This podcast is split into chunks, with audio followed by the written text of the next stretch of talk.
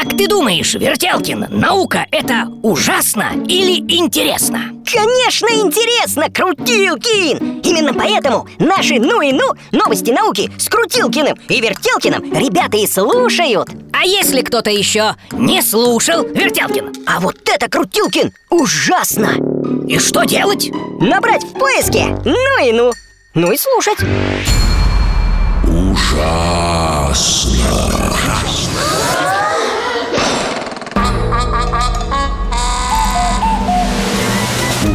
Ужасно интересно все то, что неизвестно. Привет, ребята! С вами Софья Бондаренко В эфире детского радио очередной выпуск программы «Ужасно интересно все то, что неизвестно»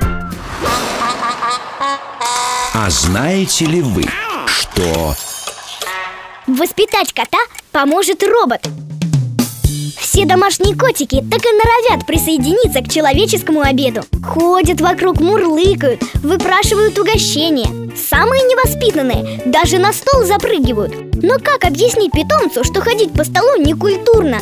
Ученые уже знают ответ. Они изобрели специального маленького робота.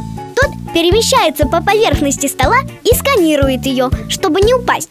Как только на горизонте появляется кот, робот подает ультразвуковой сигнал эти звуки отпугивают нарушителей порядка. А если питомец все-таки твердо решил посидеть на столе, устройство выпустит спрей с запахом лимона или апельсина. А кошки этот запах очень не любят.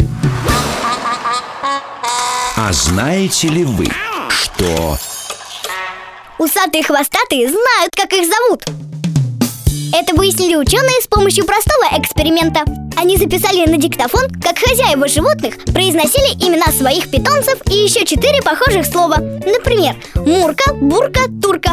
Запись давали слушать кошкам. То, что животные распознают свою кличку, стало ясно по их поведению. На собственное имя большинство кошек реагировали поворотом головы и ушей. Некоторые мяукали в ответ и махали хвостом.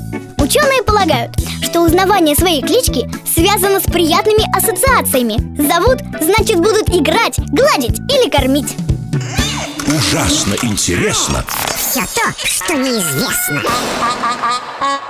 А знаете ли вы, что Бегающая парта существует.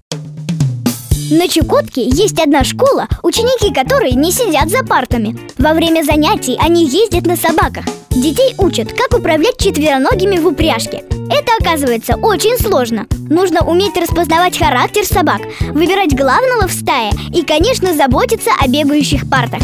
А еще нужна серьезная физическая подготовка. Ведь удержать стаю бегущих собак очень тяжело. Поэтому три дня в неделю школьники занимаются физкультурой в спортзале, еще три дня работают с собаками. На этом все. С вами была Софья Бондаренко и программа ужасно интересно все то, что неизвестно?